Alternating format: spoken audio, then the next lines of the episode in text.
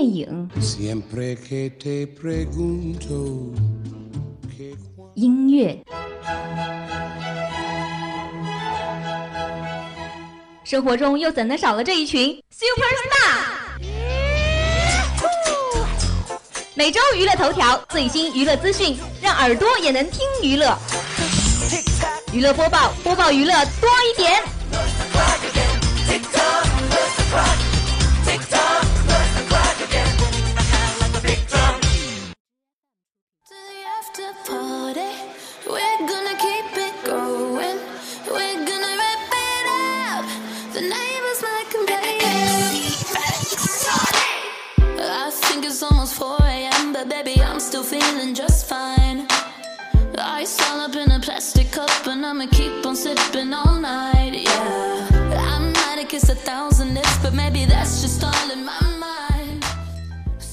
Hello，各位听众，欢迎收听 FM 九十五点二浙江师范大学校园之声。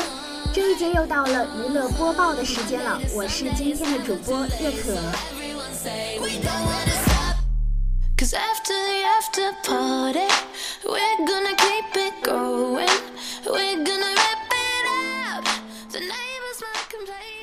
本期的娱乐播报呢，照例为大家分为三个板块。在第一个板块“娱乐新鲜事”中，我们带来了娱乐圈的三条资讯：蒋雯丽再挑跨年剧，直言生活中是个小女人；《无心法师》的原作者新剧仍采用新的演员；还有李健巡演首站重庆开唱，调侃穿定制西服像新郎。同时，我们还关注到了东爱 CP 二十七年后再度合体的消息，以及 Netflix 的新剧《疯子》。在第二个板块“周周主推”中，我们带来了之前风靡的镇魂。来，一起来看一下白宇和朱一龙的精彩演绎。在最后一个板块“一周硬指标”中，我们带来了王靖泽和小吴的真香组合。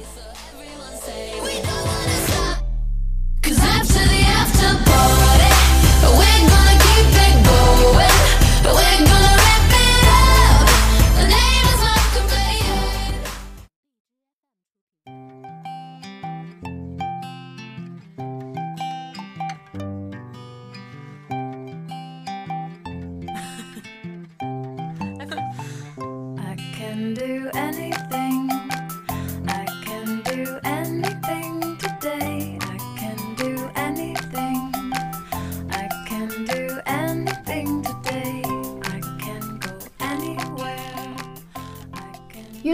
播报娱乐多一点。首先呢，我们进入今天的第一个板块——娱乐新鲜事。第一条资讯是蒋雯丽再挑跨龄剧，直言生活中我就是小女人。电视剧《正阳门下小女人》将于江苏卫视首播，目前该剧在北京举办了开播发布会，蒋雯丽、倪大红、田海蓉等一众主演亮相。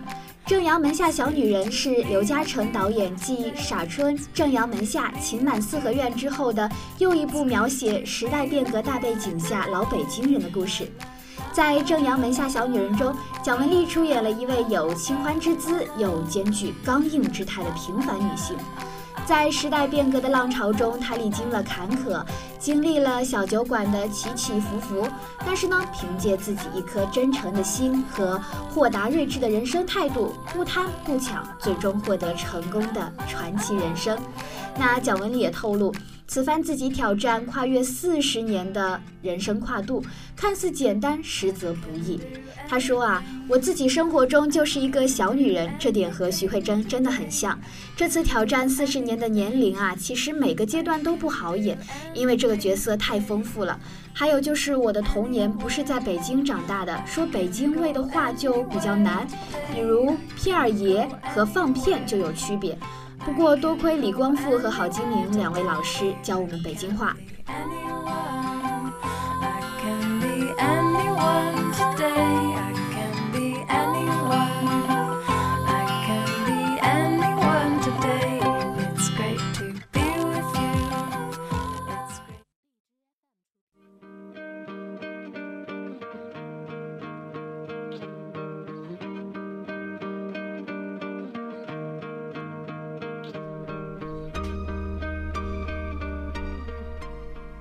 第二条资讯是：无心法师原作者新剧仍用新演员，还会增剧迷吗？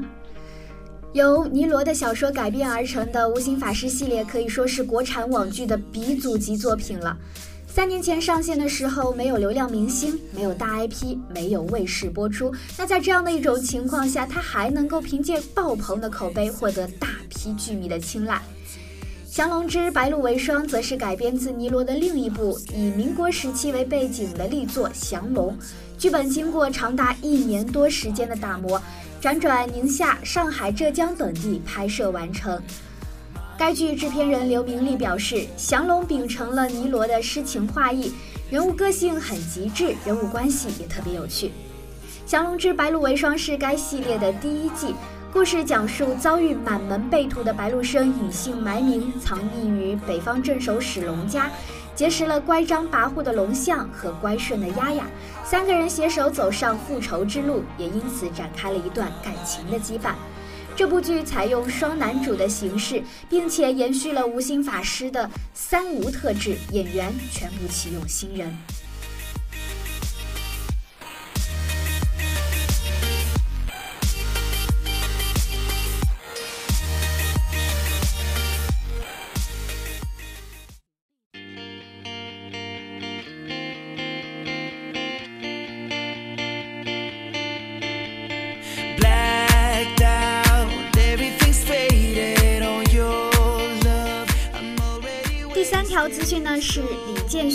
首站重庆开唱，调侃穿定制西服像新郎。近期不只是李健二零一八至二零一九世界巡回演唱会首站于重庆开唱，崭新的制作团队、乐队班以及舞台，还有李健独撑全场几乎未休息，唱足两个半小时，二十七首歌曲，其中包括老歌新编、新曲首唱，还有心仪作品的翻唱。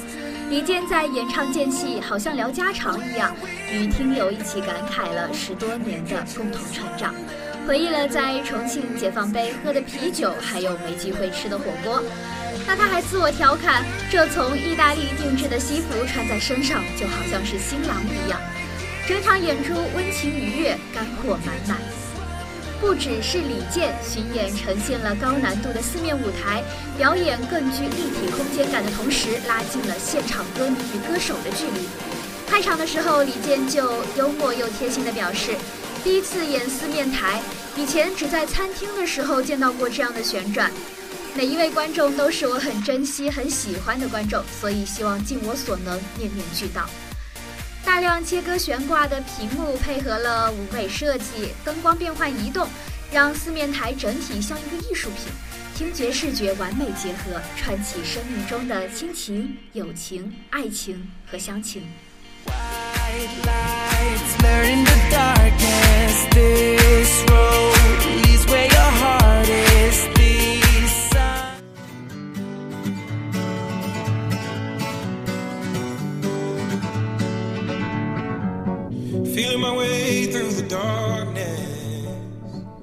接下来，我们把视角聚焦到国外。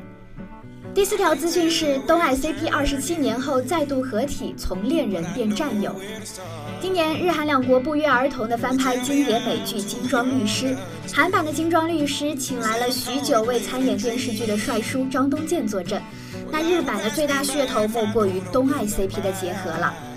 当年《东京爱情故事》的两位女主角。织田裕二和铃木保奈美时隔二十七年再次合作，有日本观众评论说，看到成熟稳重的两个人出现在屏幕里十分有趣。那富士电视台无疑把东爱 CP 作为精装律师的最大噱头了。为了帮助该剧预热，富士电视台啊从九月十四号就开始重播《东京爱情故事》。时隔二十七年，当年水嫩的丸治和丽香都迈入了五十岁的大关。难得的是。尽管脸上的胶原蛋白不在了，两个人的气质却不输当年。尤其是铃木保奈美，前两年还是略显老态，但是这次呢，在《精装律师》中的状态回勇了，剪了利落的短发，在第一集中就换了五六套衣服，职场女性的气质全开啦！已经有女性观众在《精装律师》的官网上留言，希望可以开一个介绍铃木保奈美剧中打扮的专栏啦。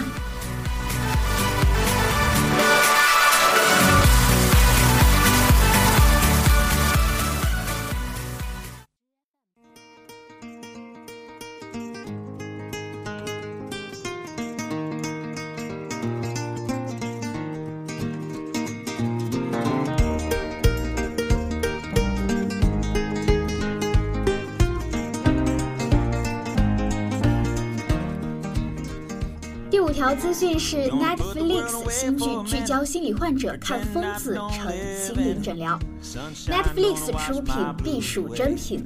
当然了，这句话有点言过其实了啊。不过啊，不得不说，有了 Netflix，剧荒什么的根本不存在了。疯子的剧名就直白地点出了我们故事的题材。剧中的男女主人公，一个是精神分裂症患者，一个有着边缘性人格障碍。乔纳希尔扮演的欧文是一个非典型的富二代，出身名门望族，混迹于上层社会。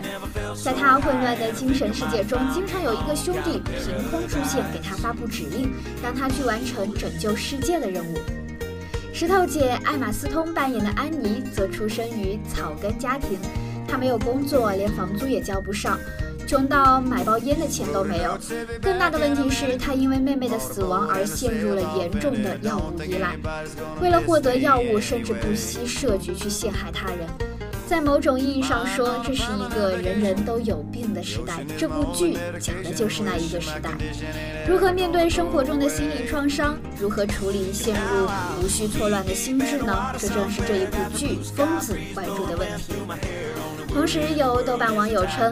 疯子正在尝试别的剧集未曾做到、未曾作为目标的事，让观看本身成为一种心理诊疗。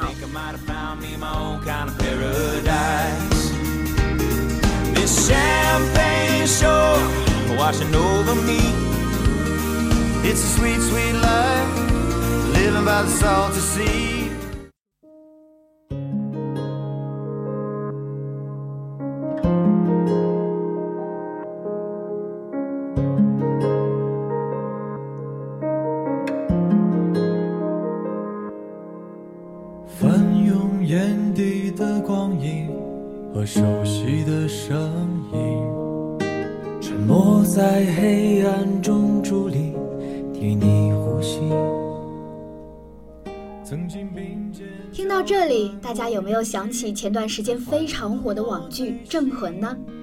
这一首歌正是《镇魂》的两位主演白宇、朱一龙演唱的《时间飞行》。那放这一首歌，也是唤醒大家对于《镇魂》的记忆了。这一首歌是。《镇魂》的主题曲，那今天第二个板块周周主推讲的就是这一部剧《镇魂》，讲的是演绎撑起的兄弟情。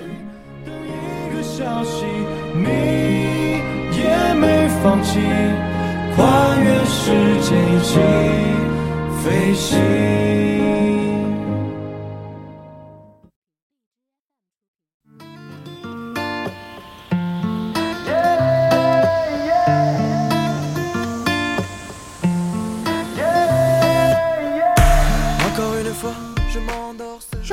首歌太抒情了，不能够燃起我们对《镇魂》满满的热爱之心。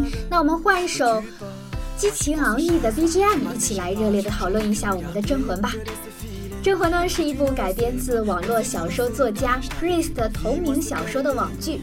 这部剧讲述的是镇魂令主赵云澜和黑袍使沈巍跨越千年。用四神器维护世界和平的故事，为什么要强调跨越千年呢？因为这部网剧真的是特别的神奇。首先，这部剧在拍摄的时候并不被看好。嗯，第一个原因是《镇魂》的原著是一个耽美小说，受众的范围本来就很小。第二个呢，是为了符合主流，它的剧情改编难度很大，而且改编了很久。第三个呢是这部剧的主演白宇和朱一龙当时的人气并不是很高，关注度比较小。那这一部剧未来的路可以说是很坎坷的。但是呢，在《镇魂》登上优酷平台的时候，圈粉无数。到底为何会有这样的结果？它到底为何会如此成功呢？我们接下来一起细细探讨一下吧。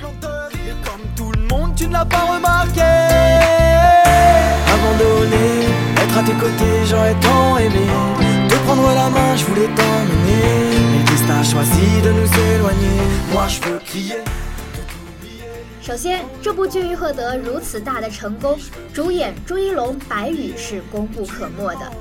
在《镇魂》中，白宇饰演的是专门处理诡异超自然事件的特别调查处处长，一个外糙里细、大大咧咧、暴躁精分，但是正义感十足的海星守护者。对比原著，赵云兰的角色设定比 Priest 的原先设定削弱了很多，镇魂令没了，镇魂鞭没了，原著粉们最期待的阴兵斩没了。作为原著粉，这么多东西都已经没了，看这个剧岂不是很煎熬？但是呢，虽然说是这么说，但是我们看到白宇这种浑然天成的演技，把赵云兰这个角色演绎的是。活色生香，如惟妙惟肖，我们也就原谅了这样的一个现象。怎么说呢？首先，赵云兰插科打诨，可盐可甜，卖起萌来像幼儿园小朋友的这样的一个性格，被白宇演绎的淋漓尽致。而且啊，作为一个敬业的演员，白宇甚至应观众的希望，特地的去录音棚录制了阴兵斩的台词，让赵云兰这个镇魂令主的角色更加深入人心了。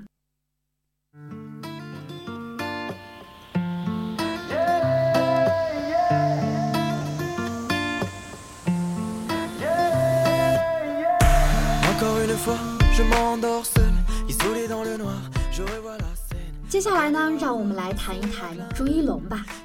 一提到朱一龙，相信很多他的迷妹们都已经激动起来了吧？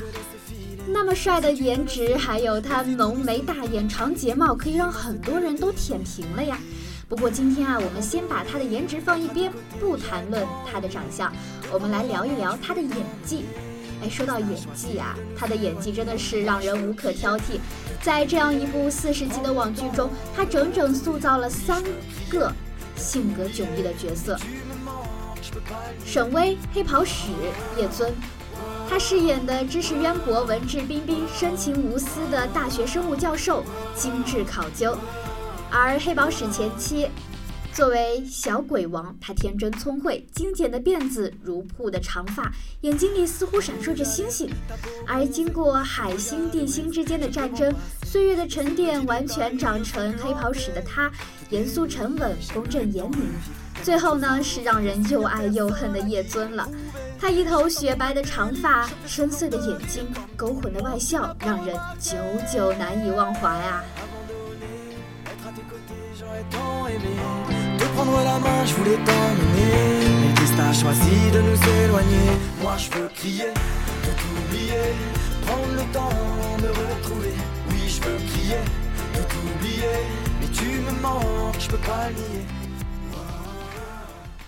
不得不说的是，《镇魂》的剧情是让亲妈都嫌弃啊！这样的剧情可以说编剧的脑洞很大，而且也很敢于创新。啊，在此不发表任何看法。但是呢，这部剧完全是靠两位主演的演技撑起了整部剧，获得了如此爆棚的口碑。纵使它在剧情上有十分大的缺陷，但是《镇魂》呢仍然吸引了一大批的观众。很大的原因就是主演们精湛的演技了。于是有戏言说，《镇魂》最大的败笔就是，在一部靠主演撑起全剧的网剧中。竟然在大结局的时候把主演给写死。了，哦，所以看烂了高颜值烂剧的你们，不妨来看一看真正的演技吧。好，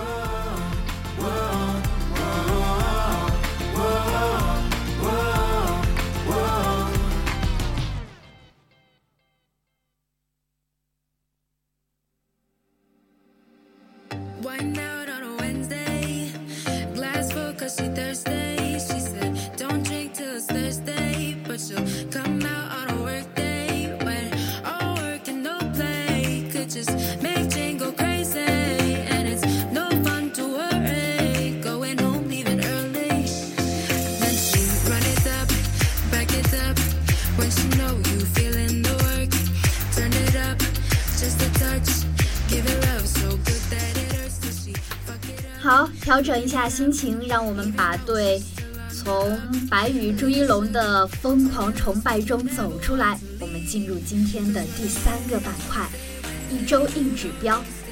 今天的第三个板块——一周硬指标中呢，我们提到了真香组合王静泽和小吴。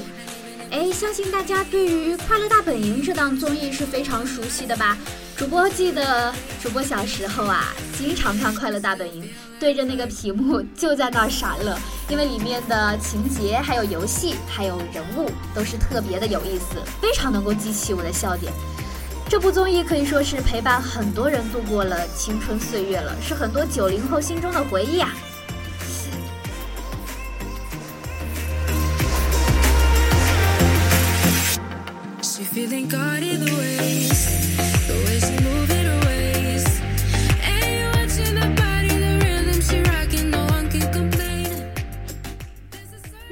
为什么讲到真香组合的时候，主播要突然讲到快乐大本营呢？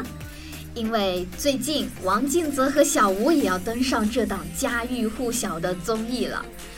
哎，不少网友听到了这个消息之后会说，真香组合终于联合放大招了。搞笑的背后，真香到底是一个什么梗？又会怎样赢得全民娱乐呢？我们一起走进今天的硬指标，来看一看真香定律吧，揭晓一下这个神秘的法则。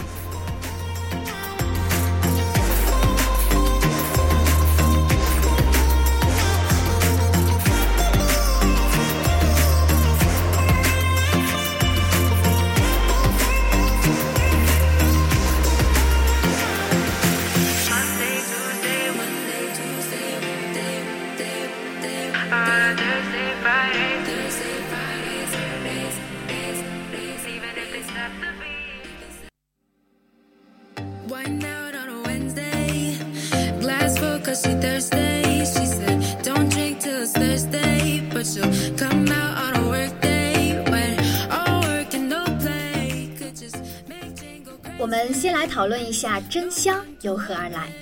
相信看过《变形记》的朋友们对这样的一幕并不陌生吧？城市主人公王静泽到农村家庭的时候，撂下了这样一句狠话：“我就是死外边从这里跳下去，也不吃你们家一口饭。”好，后面就啪啪啪的打脸了。王静泽一边吃饭一边傻笑的搞笑情节，在节目播出之后受到了大家的广泛关注。那这一段视频也被网友制作成了相关的表情包，在网络上疯传。在这样疯传之后啊，大家把这个表情包称为“沙雕图”，使得真香的梗由此爆红网络。在经历了一系列的发酵以及传播之后，真香成了出尔反尔、打脸的代言词，被广泛的应用在生活的方方面面。那近期的典型代表就是网红小吴了，相信大家对网红小吴也不陌生吧？小吴在理发店的时候，因为剪头发被坑，随后找电视台解决而爆红。当然了，小吴的长相十分有喜感，所以很多人都会问他以后有没有去娱乐圈当演员啊，或者是什么的可能。那个时候啊，他在对媒体采访的时候就说自己不会进军娱乐圈。但是呢，小吴也被真香定律打脸了。现在的小吴不仅接了广告，还有意进军娱乐圈。此外，有热心的网友还发现，发际线男孩小吴的平面广告已经在各大地铁站张贴了。曾经说过我不会进军任何娱乐圈的小吴，这几天还要赶去长沙和上海录制综艺节目呢。目前啊，他的通告已经排到了十一月中旬啊。在接受媒体采访的时候，称自己只是在娱乐圈的边缘，还透露自己暂时没有接戏的打算。但是如果有合适的角色，小吴则表示演一下也没关系嘛。还表示赚来的钱要用来给父母还债。被问到感情的时候，小吴又立了 flag：我不谈恋爱，我年龄小。不知道这次真香定律是否又会重新应验呢？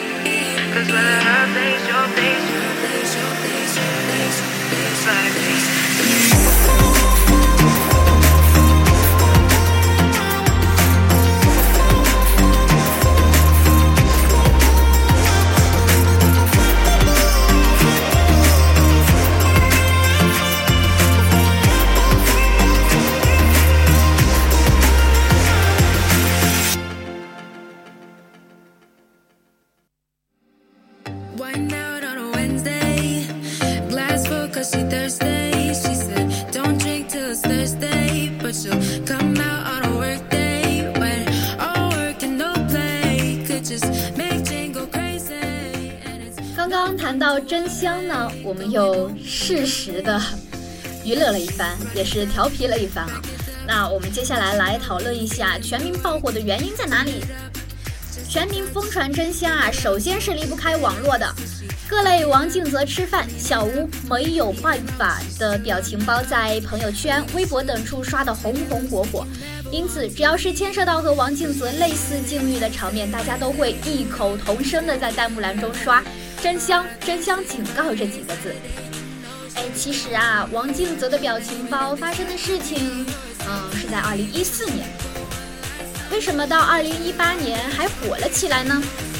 首先是由于我们近年来的打脸文化兴起啊，再加上这件事情又非常契合打脸文化，还有王静泽夸张的动作、激烈的言辞、狰狞的表情，这张表情包又在二零一八年火了起来。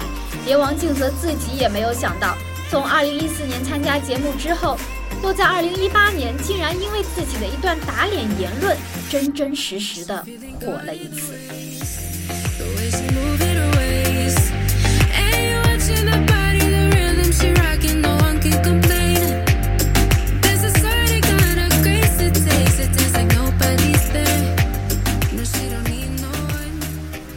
真香这样的一个老梗复活，除了我们刚刚讨论到的网络，还有一个原因啊，就是网民的娱乐化追求了。哎，不知道大家有没有记得前段时间啊，或者前前段时间一些比较流行的网络用语，比如说，我最不喜欢的就是钱，我的目标是先挣一个亿。后有大猪蹄子、Scar 狠人、全员恶缘一类。搞笑的同时啊，又朗朗上口了。生活中其实随处可见与之相关的点子。那我们先来说一说我们全员恶人吧。本来呢是出自于北野武的一部电影《极恶飞盗》，那后来作为网络流行语的该词，也是很多 T 恤上面常见的印字了。这种烂家烂大街的潮流，加上。格子裤还有老爹鞋被网友吐槽为土味社会人着装，也是一个非常有意思的东西啊。那我们再来讲一下大猪蹄子。最近主播还在追《延禧攻略》，很多人都说你是反射弧比较长吧？这暑假热播的剧，你现在才追？哦，不好意思，主播暑假的时候不知道做了些什么事儿，还没时间追。近来大家都在说《延禧攻略》，所以。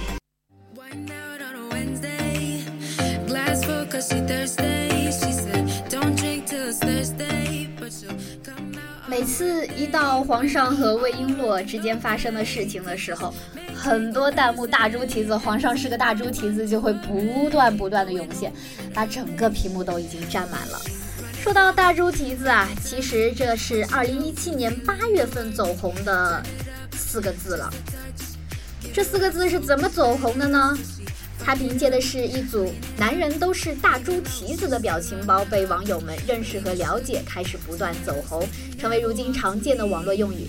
当然啦，这个词的用法有很多啊，除了刚刚我们谈到的《延禧攻略》上的弹幕，大家的评论用语，还有就是恋人之间的对话，也有可能出现在女生在向男生撒娇抱怨的时候，间接性的撒一波狗粮。嗯。其实啊，这样的例子有很多，各类旧词新词激发了网络井喷式的狂欢。那像这样一种井喷式的狂欢，也是营造了我们真香全民爆红的原因所在啦。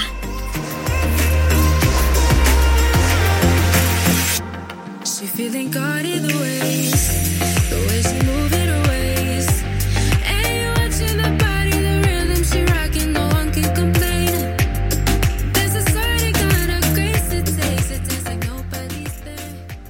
这么多，其实啊，还是要最后来反思一下。无论你是中年油腻男，还是精致的猪猪女孩、猪猪男孩，你只要一天不跟进网友们的脑洞频率，五分钟后你就已经发现和同学同事无话可说了。别人抛个梗你接不住，往地上摔了稀巴烂，再捞起来尬聊，真的是分分钟失去了社交圈上的江湖地位了。在网络热词大火的当下。似乎不用流行词就不是流行人。那其实面对铺天盖地的弹幕，随处可见的真香警告，这是否是一个表情包就能带火的时代呢？需要我们进行深刻的思考了。我们在接受形形色色的信息及图片的过程中获得了快乐，但这些快乐啊都是转瞬即逝的。在这样的一个消费主义时代，大家追求快速的获得、消费、享受，这样一种相对娱乐化、通俗化、碎片化的内容得到了广泛传播，但是也代表了一种现象，就是泛娱乐化的现象。泛娱乐化的现象的产生与社会心理有关。在微博、微信、科普、快手等平台上普遍存在。资本逐利，还有平台为了客户粘性，也会利用算法去推荐这些更容易获得点击量和评论的内容。平凡的小吴没有办法，这些都不可避免的成为了网红。还有王静泽由变形少年成为了网络红人，下一个爆火者又会是谁呢？我们可以得到的思考，就是在这样一个泛娱乐化的社会上，很多人可能因为巧合，或者是因为某些呃娱乐化的事件而成为了网红。那出现这样的现象呢，我们不仅要对这样的现象以理智的态度去面对，还需要对这样的一个泛娱乐化进行一个反思。今天的硬指标就到这里了，希望大家在娱乐的同时，也要谨慎的对待，避免泛娱乐。